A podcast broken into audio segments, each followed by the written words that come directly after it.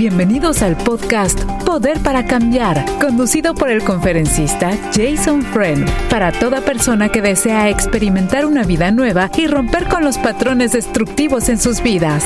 Escuchemos. Poder para cambiar.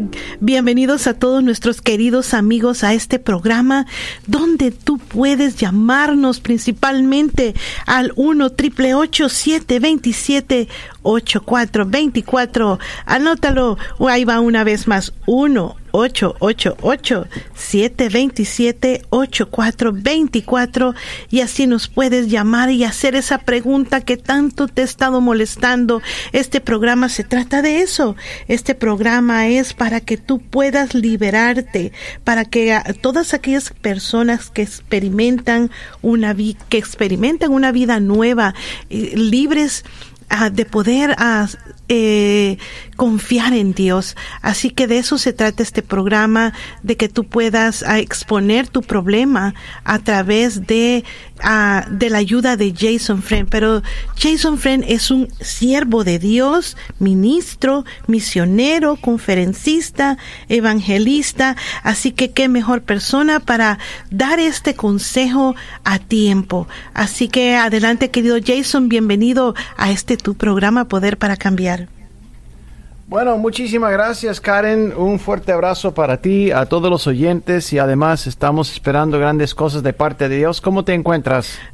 Por la gracia de Dios, muy bien, gracias a Dios. Qué bueno, me alegra mucho. Oye, Jason, también tengo que recordar a las fieles audiencias de que este programa se retransmite a las 3 de la mañana. Así que qué bendición. A mí me gusta esa hora. No sé por qué, pero me gusta levantarme a esa hora y, y, hay veces doblar rodillas. ¿Qué, qué risa me das? Sí, sí, sí, es bonito, es bonito. Mira, yo, sabes que yo corro a las 3 de la mañana, yo corro al baño. Por eso, por eso.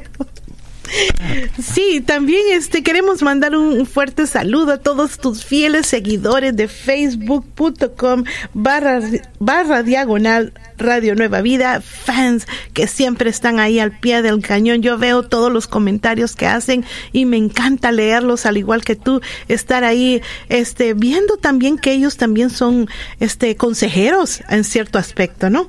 Sí, sí, es cierto. es muy interesante la perspectiva de los oyentes a través de los medios sociales. Así es, así que damos gracias y damos comienzo con una pregunta que nos han hecho por medio de un email que nos mandaron, Jason. Y es una apreciable amiga y nos dice, hola, tengo una pregunta. Dice, yo fui abusada sexualmente por un hermano y por varias personas más, ya que...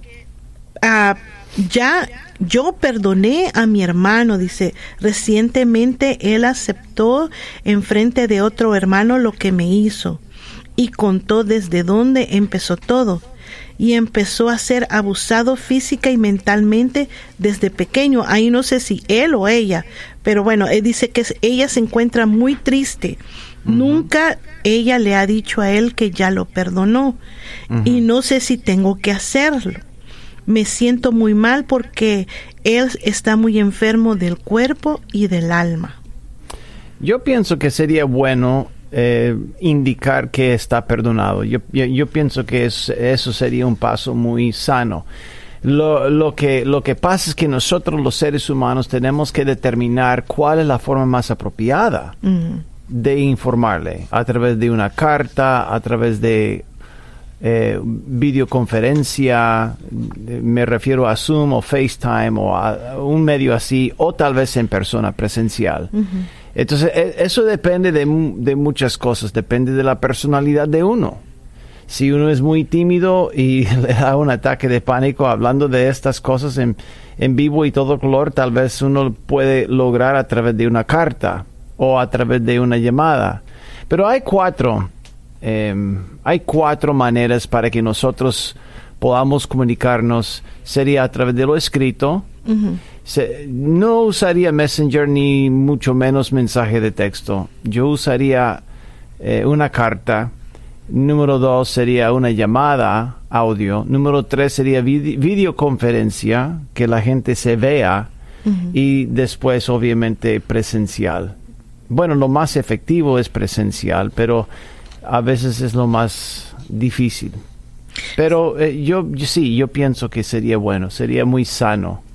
E, es muy fuerte porque pues tanto ella, ¿verdad? Que fue la víctima.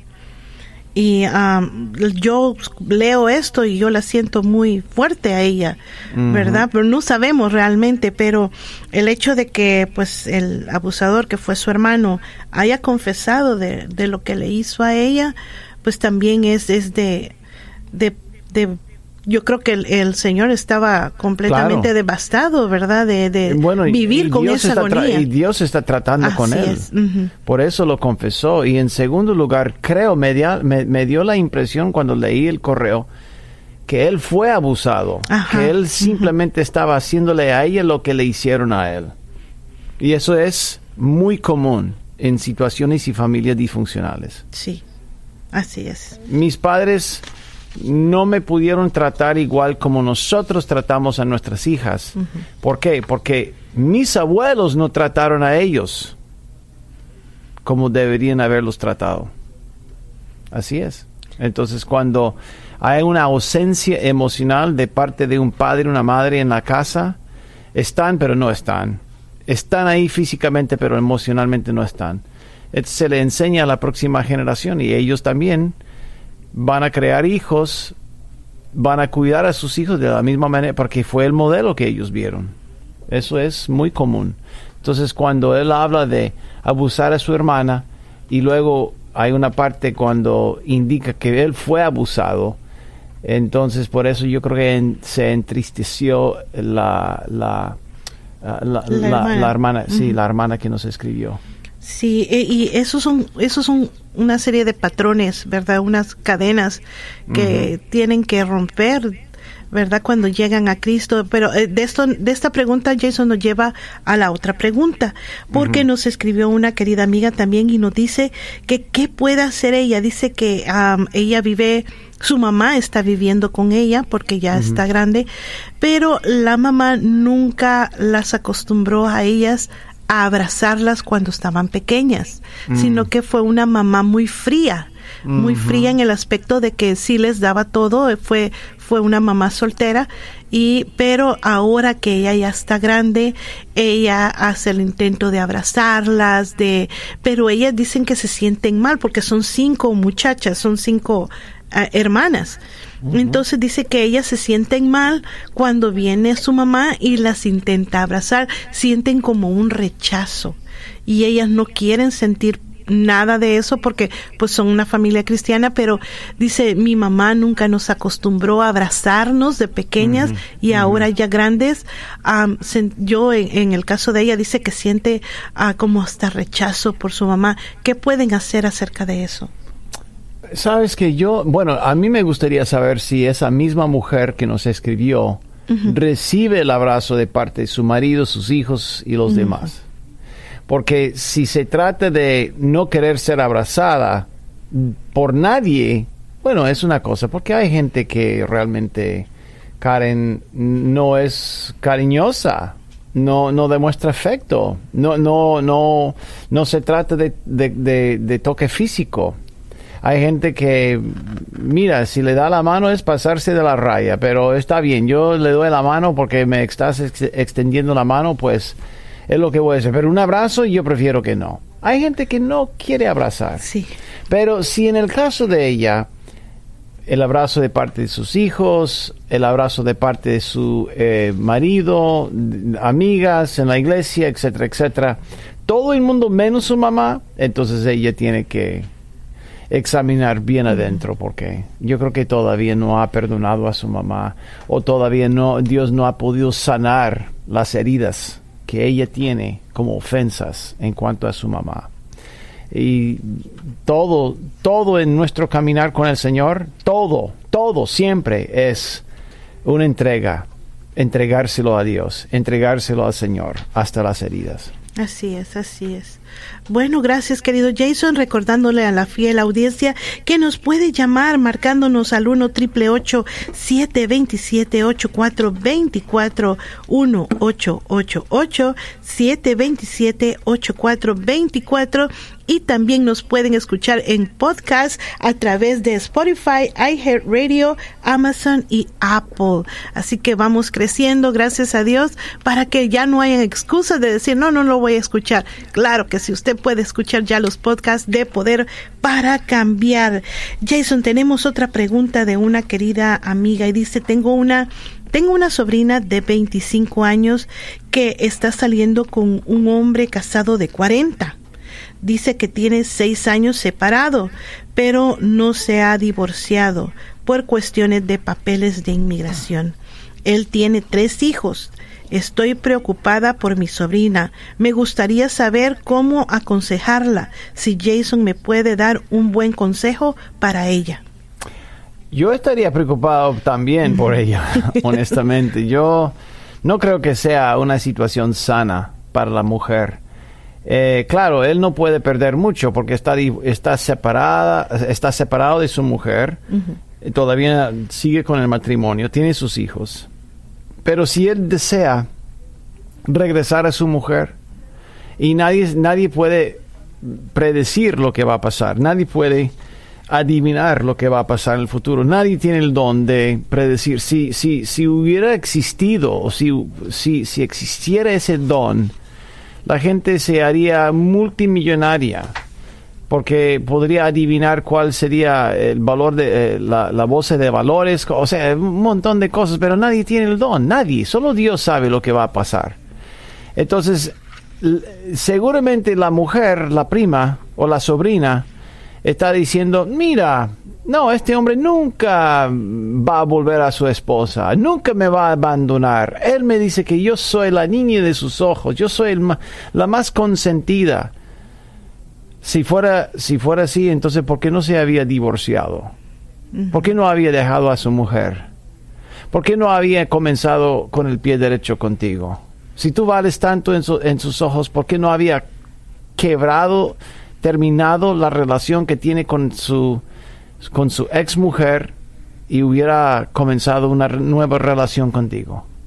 No, es, él, ha buscado el balance, el equilibrio perfecto para quién?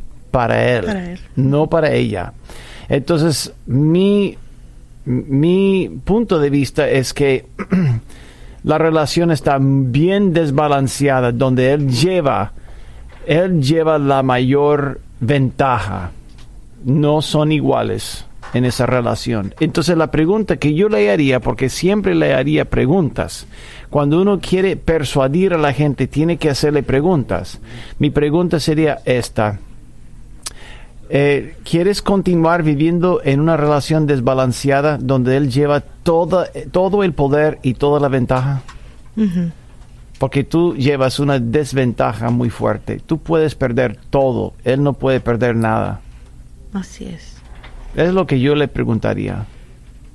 Y así, ¿cómo, ¿cómo puede desarrollar? Pero en realidad ella, ella está en una situación bastante delicada. ¿Y llevan seis años? Seis años. no, eh, no, seis años separado él de sus, de sus, de su ah, esposa. ¿Desde hace cuándo comenzó a salir juntos? No, no, no dice, no nos dice. Solamente dice que él dice que tiene seis años separado, mm. pero no se ha divorciado por cuestiones de papeles. Sí, porque no le conviene. Así es.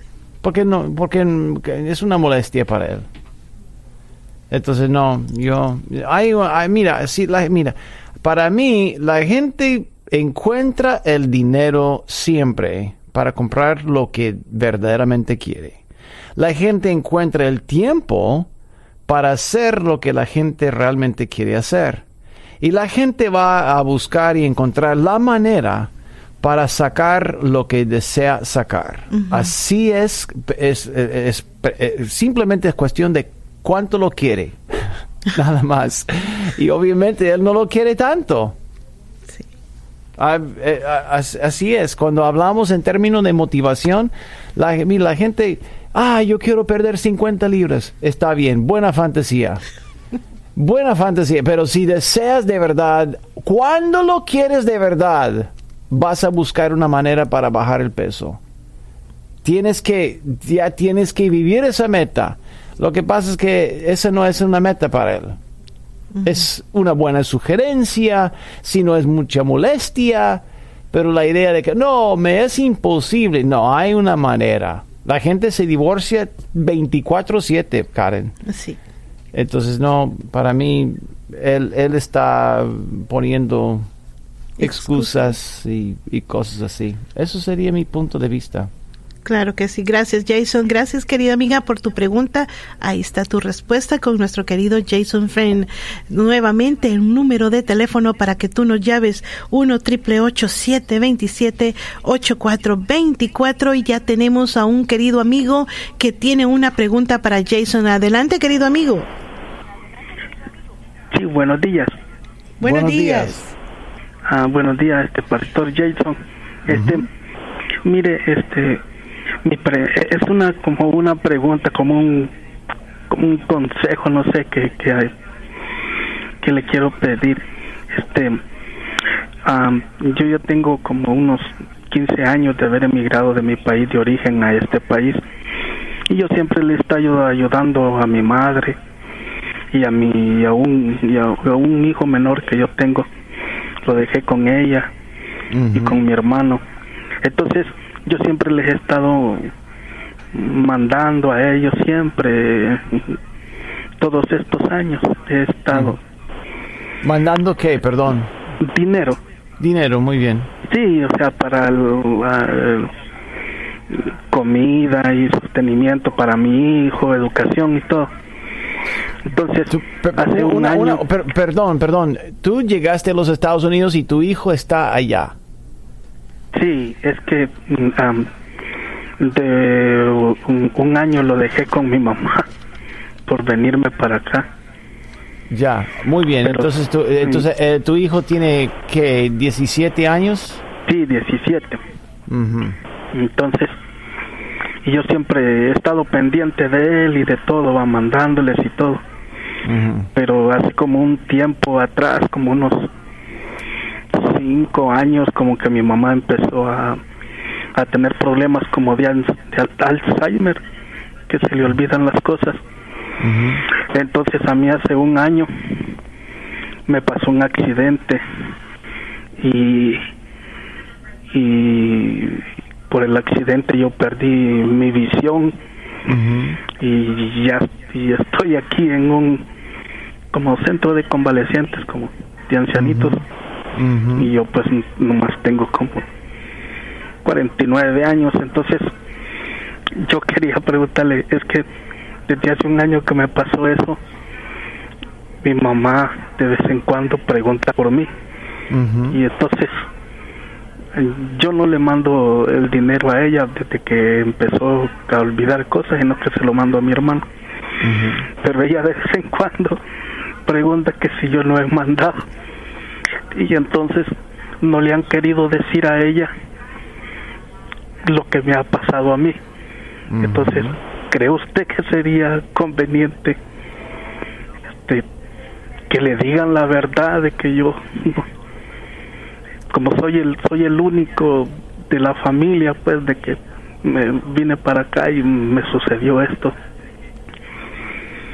Y la verdad no sé si deberían contarle, no sé si ella se va a poner mal, más que ella tiene 75 años. Y ¿Cuántos años tienes tú? 49. 49. Mira, a mí me da la impresión de que no, no es necesario indicarle a ella todas las cosas que le ha ido mal a uno. Yo creo que basta decir, mira, yo estoy vivo, estoy eh, continuando con mi vida. Tengo mis asuntos de salud gracias a la vejez, gracias a, a, un, a un trauma que había experimentado, pero sobre todo Dios me sostiene. Entonces no estás mintiéndole para nada, pero no tampoco no estás divulgando todos los detalles, porque eso puede causar más ansiedad. Ella no puede hacer nada en su país tampoco le está mintiendo porque no quiere decirle, mira, aquí estoy, un hombre rico, todo me va súper bien, un día te voy a mandar un jet para recogerte y traerte para acá. y ella viva en una fantasía que todo está bien y mi hijo se hizo multimillonario, etcétera, etcétera. No, no, vamos a decir la verdad. La verdad es que, bueno, yo sigo con mis cosas, yo sigo con vida, eh, yo tengo mi sostén, tengo mi techito, a veces lucho con la salud debido a mi vejez y también al trauma que había experimentado, pero en realidad yo no tengo quejas. ¿De qué me voy a quejar? Yo creo que eso para una madre con Alzheimer's sería más que suficiente, porque es posible que dentro de muy poco tiempo, tal vez cinco minutos, se le olvide todo lo que le dijiste. ¿Capta la idea? Sí, sí. Muy bien. Sí, yo, como le digo, estoy. Ah, otra preguntita más, y si todavía hay tiempo. Este, yo estoy como un poco confundido. En, no, no es como debate, sino que es como una simple pregunta. A mí me, me, me, me, inculcaron desde pequeño. Uh, la ser como católico, Entonces desde que me pasó este accidente yo he estado yo escuchándolos y me gusta mucho lo que es la cristiandad y todo. Entonces, pero nosotros estamos acostumbrados allá, bueno, nos acostumbraron mucho a a pedirle a Dios primeramente, pero también estamos acostumbrados a, a pedirle a la a la, a la Virgen. Y entonces a veces me pongo como indeciso. Le pido a Dios primero, siempre, pero siempre a, veces como la costumbre pido también supuestamente a santos también, pero no sé si sea lo correcto. Mira, amigo, em, nosotros nosotros los evangélicos hacemos la misma cosa, pero no con gente que se murió, sino la gente que está viva. Nosotros buscamos al pastor para que ore por nosotros. Nosotros buscamos al evangelista de televisión que tiene gran plataforma que ore por nosotros, porque sentimos que tiene como la, la oreja de Dios, como que tiene ventaja. Entonces buscamos. Pero yo voy a insistir que esa práctica, esa práctica de buscar a alguien en vez de ir directamente a la fuente es una mala práctica. Es una mala práctica aún entre los evangélicos. Nosotros deberíamos buscar a la fuente de amor, la fuente de poder, la fuente de salvación, quien es Jesús. Nosotros no, necesitamos ningún intermedio.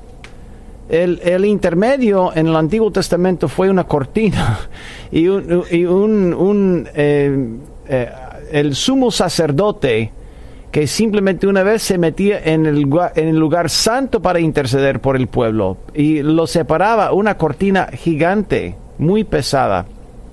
Pues cuando Jesús se murió, se rompió esa cortina en el templo. Dios lo rompió completamente. ¿Qué dice? Que tenemos acceso directo no necesitamos un intermedio.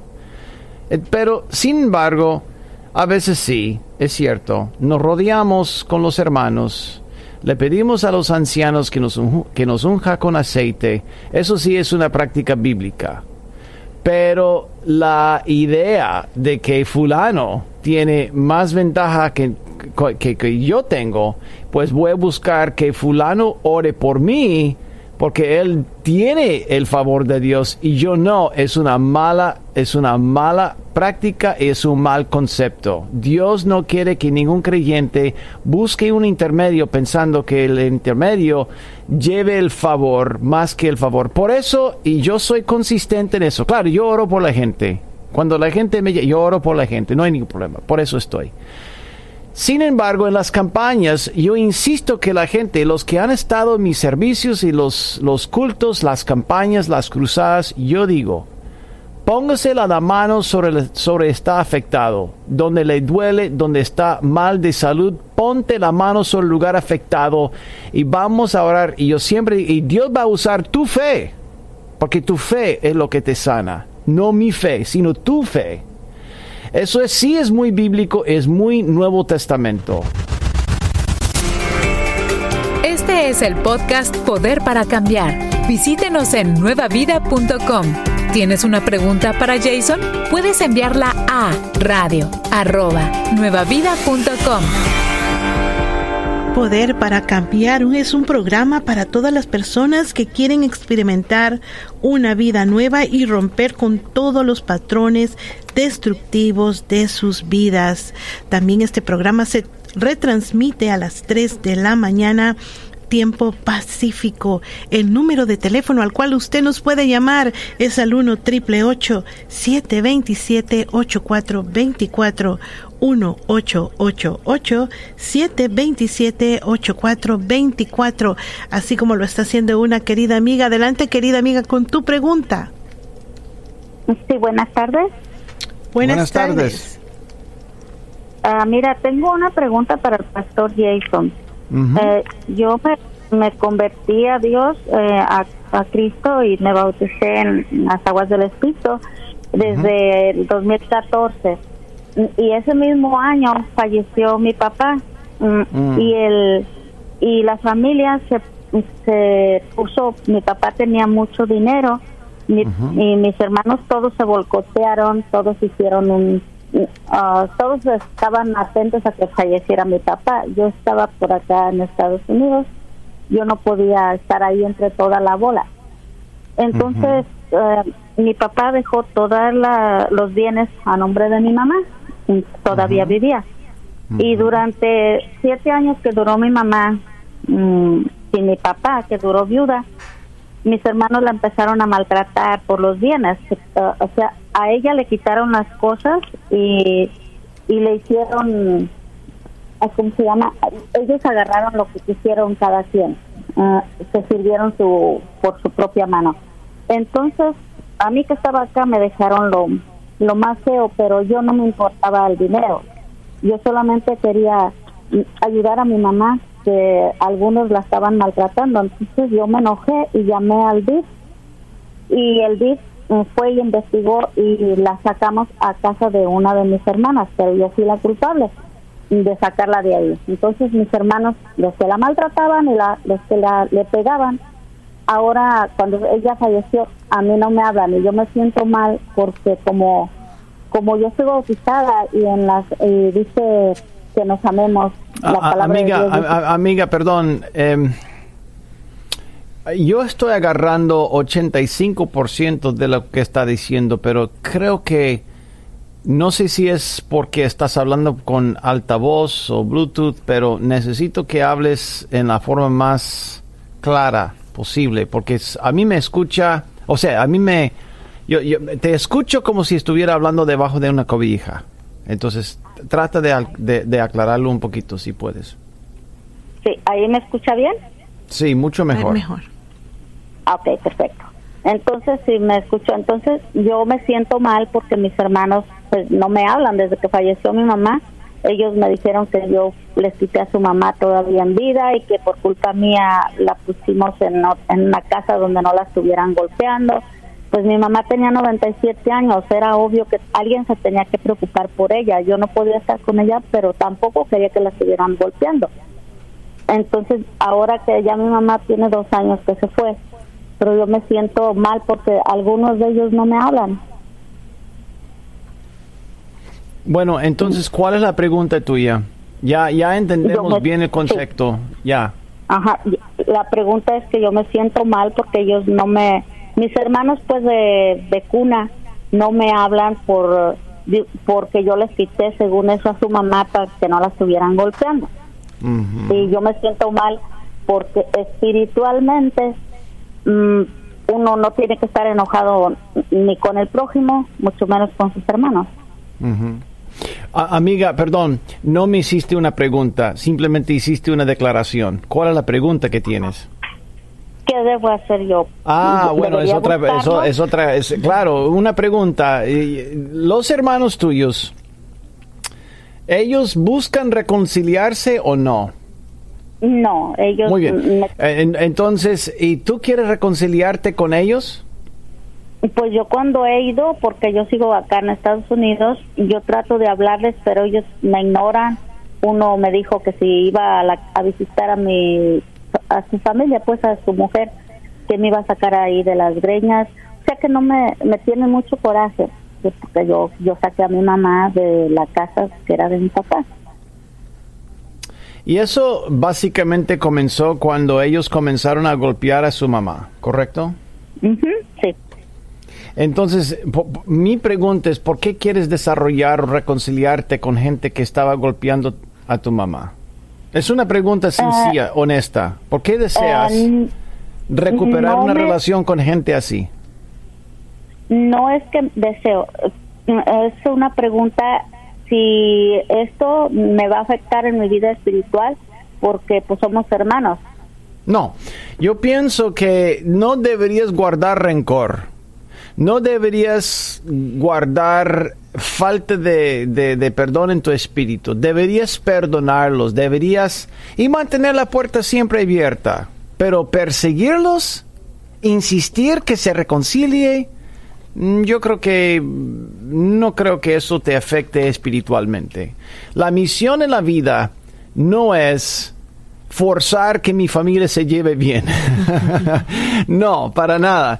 La idea es, es que Dios quiere que nosotros seamos agentes, representantes del reino de Dios, que, estamos, que estemos dispuestos como agentes para, para ser usados por Dios cuando la gente desea reconciliarse al rehusar que no, yo no te acepto, yo, yo sé lo que hiciste a la mamá, yo sé que cómo, la, cómo te comportaste con ella, nunca te voy a perdonar. Eso no es ser representante de Cristo.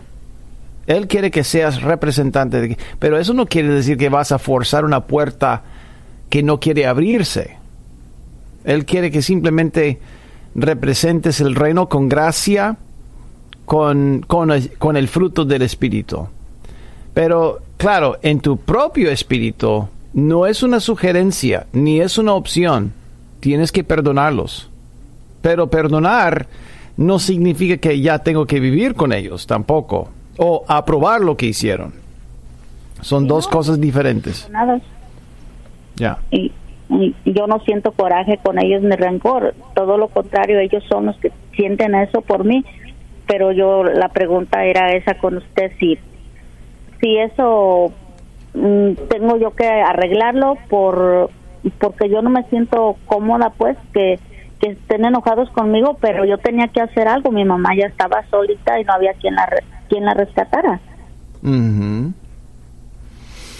Bueno em, yo no veo ninguna responsabilidad espiritual que diga que tienes que arreglar eso si ellos no quieren, no quieren, pero sí deberías perdonarlos y después, si, lo, si los has ofendido, deberías pedirle perdón. Y si lo has hecho, bueno, ahí está.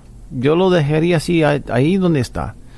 Y siempre con la puerta abierta. Aquí estoy. Aquí estoy para servirte, aquí estoy para ayudarte. Pero yo no voy a perseguirte hasta los confines de la tierra, porque ya eso no es sano para uno. Es es, ser muy dependiente de otro, muy necesitado en pues ese era, caso. Era mi pregunta y aclarar porque pues a veces ah, se empieza cuando ya no tienen uno sus padres en este mundo, se empieza a sentir vacío. Yo no tengo esposo, no tengo, soy viuda, no tengo mis padres y pues prácticamente se empieza a sentir uno solo, la soledad. Lo único que tengo son mis hijos, que eso es mucho y lo principal es Dios. Muy bien. Estás escuchando el podcast Poder para Cambiar. Te invitamos a que lo compartas con todas las personas que conoces. Y si tienes una pregunta para Jason Friend, recuerda que la puedes enviar a radio@nuevavida.com. Poder para cambiar. Regresamos rapidito a este programa donde puedes experimentar una vida nueva y romper con todos esos patrones destructivos que atan a tu vida. Número de teléfono al cual nos puedes llamar al 1 727 8424 1888 727 8424. Jason, tenemos una preguntita aquí que nos han hecho y está... Está, está muy, dice el, el, hermano que nos llamó es un hombre y dice que uh, está, está sufriendo uh, mentalmente por esta situación. Dice que es un hombre, dice padre de familia, tiene una esposa muy bella y la verdad dice que es su mejor amiga. Es mi esposa, mi compañera, lo es todo. Tenemos un hijo de 10 años y tenemos 15 años de matrimonio. La situación es que donde el lugar donde él trabaja dice que es una zona industrial, son mecánicos industriales, solo trabajan hombres, pero su compañero de trabajo eh, le gustan pues las personas de su mismo sexo. Entonces, y últimamente dice que está sintiendo emociones raras por él. Cuando lo veo me siento nervioso, como cuando era novio de mi esposa, dice, y me inquieto cuando no llega, pero de repente me despierto de donde estoy, dice, y, y, se da cuenta en el error en el que él está. Le pide a Dios que lo ayude a salir de eso. Él ama a su esposa y no quiere que el enemigo le gane en la batalla. Dice, consejo, por favor, ¿será que tengo que dejar el trabajo para alejarme de él y esos sentimientos absurdos? Estamos hablando de un hombre que tiene sentimientos hacia otro, hombre. Sí. ¿El otro hombre es casado? Ah, no dice, él no dice, no dice realmente. Pero el, el que nos escribió indica que, has, que ha luchado con deseos de, sentirse atraído. a otros hombres, ¿correcto? Sí. Mira, yo, yo, en primer lugar, en primer lugar, si fuera una mujer o si es un hombre, la, no es, no hay ninguna diferencia en ese sentido. Cuando uno rompe lo que Dios ha unido, es, es una, es una horrenda decisión y es un pecado delante de Dios. Cuando uno es usado por el enemigo para romper un matrimonio, en primer lugar, entre hombre y mujer, eh, o tal vez si es una mujer casada con un hombre, eh, es la misma cosa. Eh, por eso yo digo que no hay, no hay ningún diferencia, ni, ninguna diferencia.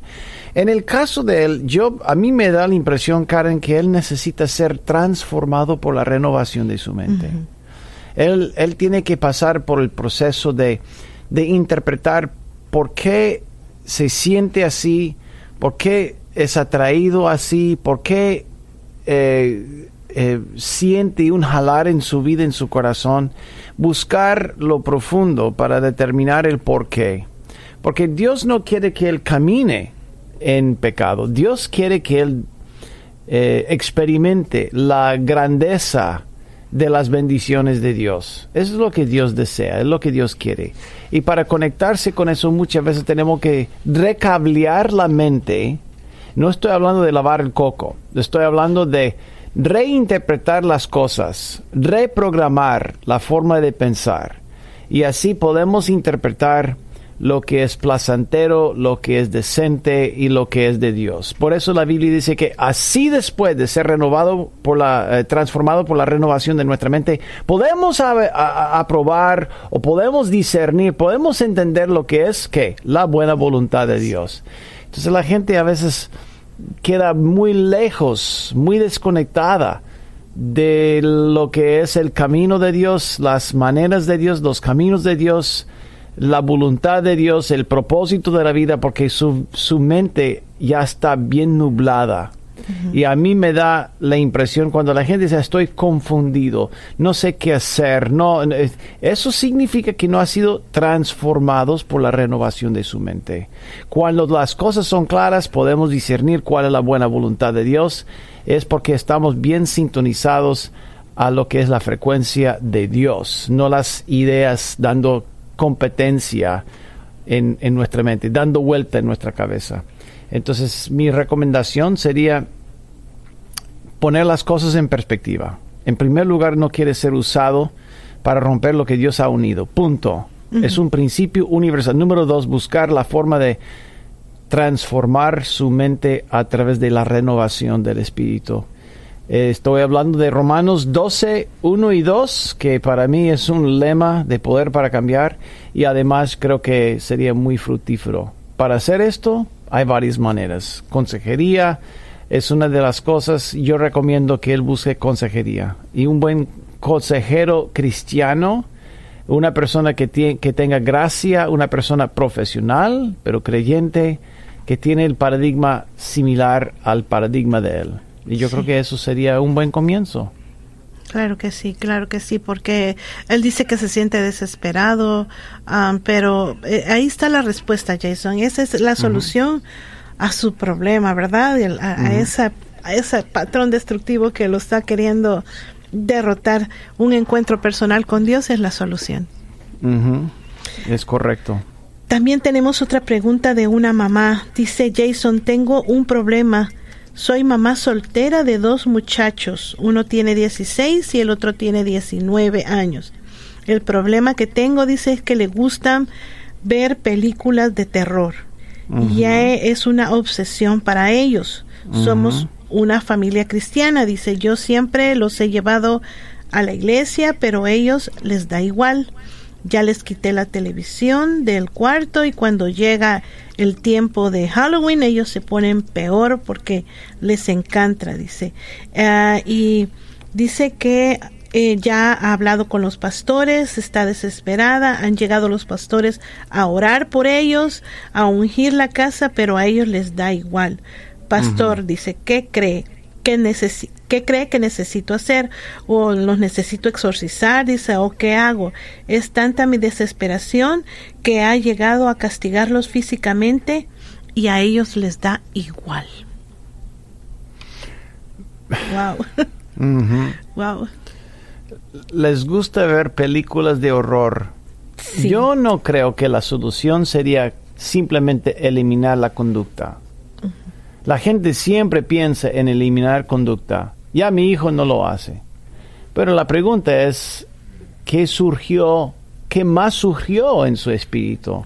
Porque si, a menos que tratemos con el problema, pues continúa. Yo, mira, si alguien tiene cáncer, ¿y qué pasa? Tiene tos en los pulmones. Entonces la gente dice, bueno, si simplemente cambio los síntomas, ya no tiene tos, le doy sirope de, tos o lo que sea y ya no está tosiendo. Entonces, ¿qué pasa? La gente piensa que se ha curado. No, porque el cáncer va a continuar propagándose. Entonces la gente piensa, bueno, si puedo lograr que deje de mirar estas películas, ya éxito. No, ¿por qué está mirando películas de horror? Puede ser que hay un espíritu ahí. Pero si están tocando la puerta equivocada y no es por un espíritu, sino la adicción de adrenalina, entonces tiene que, porque puede cambiar la conducta y de repente el hombre o el muchacho compra una, una motocicleta o una tableta y, o una patineta y ahí anda en la calle en una bicicleta eléctrica porque le gusta la euforia de la, de la adrenalina. O sea, uno tiene que buscar la fuente. ¿Por qué mi hijo eh, le gusta o le urge, anhela ver estas cosas? ¿Qué es lo que está pasando en su espíritu? ¿Es lo satánico que lo está atrayendo? ¿Es el tabú? ¿O es la adrenalina del susto? Eh, a mí me da la impresión de que tal vez cuando está mirando cosas puede ser que se ha atraído a las, al, al, al, susto, a la adrenalina. Yo le preguntaría, no simplemente llegaría a la conclusión de que sea exclusivamente satánico. Y lo digo porque yo conozco mucha gente que ha visto películas de horror, no es mi tipo, no es mi preferencia, no lo busco, no lo hago. Eh, pero yo conozco gente que ha visto películas de horror y aman al Señor y continúan yendo, yendo a la iglesia. No son películas satánicas, pero eh, le, encanta el susto y ellos se meten en estos laberintos de Halloween simplemente porque son adictos al susto. Y la gente dice, eso no es cristiano, tampoco es engordarse, tampoco es, y puedo nombrar muchas cosas que la gente hace, pero le hace la vista gorda. Entonces, mi punto es, yo enfocaría, me enfocaría en el por qué, no en lo que hace, sino el por qué lo está haciendo.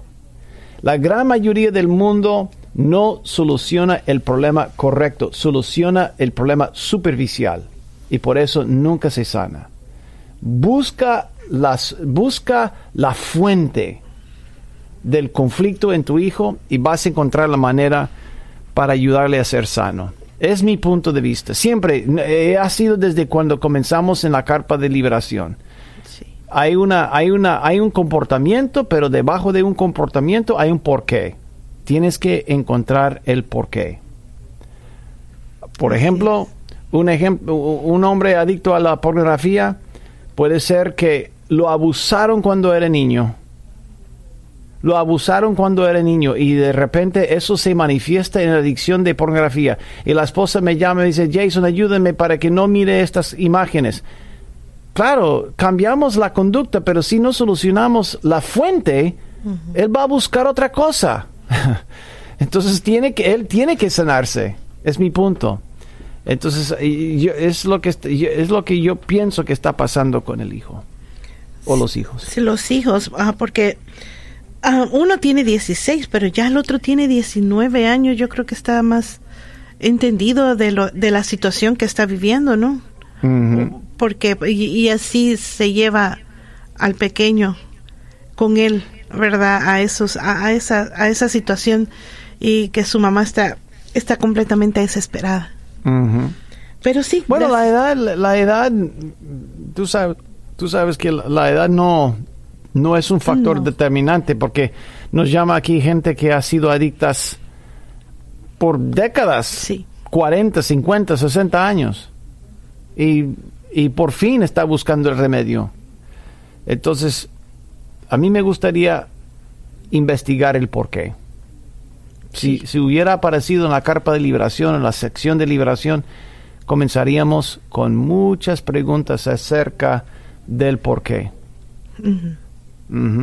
Claro que sí. No simplemente para dejar de mirar estas cosas. Bueno, ahí está tu respuesta. Porque cuando solucionamos, sí. deja de mirar estas cosas. Oh, sí, claro que sí. Ese sí es el punto, ¿no? Sí. cuando hay solución, se acaba el, el problema. Claro. Jason, vamos a, repetir el número de teléfono para que tenemos tiempo para una llamadita 1 triple 727 8424 y recordando que este programa Poder para Cambiar se retransmite a las 3 de la mañana. Así que tenemos también otra preguntita de una querida amiga y nos dice, hermano Jason, soy una mujer de 39 años que dice que ella buscaba la paz interna cuando estaba más joven. Viajó a la India y practicó meditación intensiva.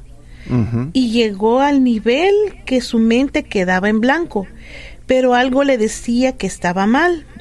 Ahora pasaron los años, es cristiana, pero por las noches cuando ella va a dormir y se relaja, ella siente que su cuerpo flota en el aire y ella puede verse acostada y de repente cae a su cuerpo y ella se despierta. Pastor, puede ser que sea una desprendimiento del alma o del cuerpo y me da temor, dice, sentir esa sensación que puedo hacer y si está bien o está mal. ¿Qué es? ¿Ella inició o inicia el proceso eh, orando? ¿Cómo dice? que ¿Cómo entra no dice que... esa condición está orando o está simplemente dormida cómo es no dice que por las noches cuando ella va a dormir y se relaja ella siente que su cuerpo flota en el aire y ella puede verse acostada y de repente cae su cuerpo y ella se despierta. Entonces está dormida. Ajá está ah, bueno. mira si no hay ninguna voz que le diga que haga esto que haga otro yo no me preocuparía eh, a veces yo tengo sueños que estoy cayendo, estoy caminando desnudo, eso sí es lo más feo.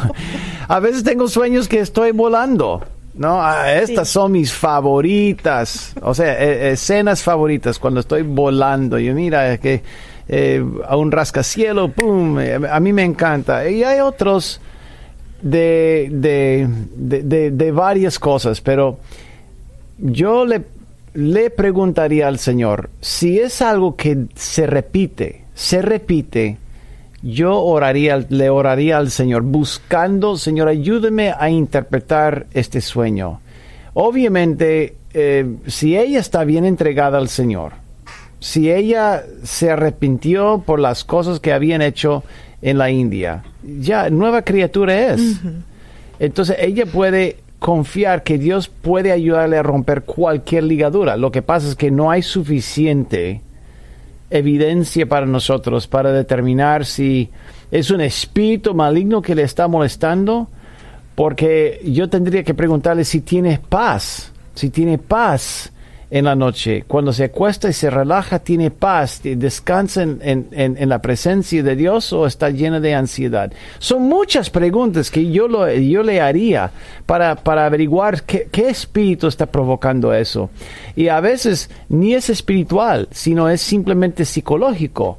Y, y la mente, mira, el Señor hizo una de las creaciones más maravillosas es la mente de un ser humano y siempre está trabajando la mente, está resolviendo problemas, problemas de nuestra niñez, cosas que ni siquiera nos acordamos en el momento, pero, pero Dios dice, mira, voy a poner esa mente a trabajar en aquel episodio para, para sanar a su mente, para aliviarlo de, la presión. Y a veces tenemos sueños de cuando éramos niños y, y, visitamos una vez más una escena que habíamos vivido, es la forma que Dios utiliza para que se sane la mente o las heridas o que nos recuerde de algo, algo bien importante.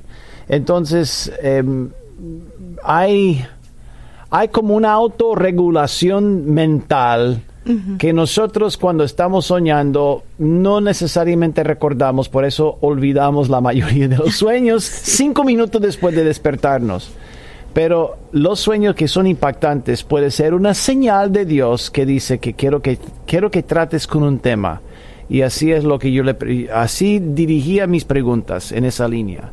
Si Dios está tocando la puerta para que ella trate con un tema, y la verdad es que no tenemos suficiente información, pero no me preocuparía tanto si no escucha voces, si no siente una dirección maligna, yo no me preocuparía tanto, porque ella sintió aún la guía del Espíritu Santo en la India, diciendo, eso no es bueno, sí, no lo hagas. Esto es todo por hoy en el podcast Poder para Cambiar. Gracias por escuchar la entrega de hoy. Recuerda que si tienes una pregunta para Jason Friend, puedes enviarla a radio.nuevavida.com. Hasta la próxima.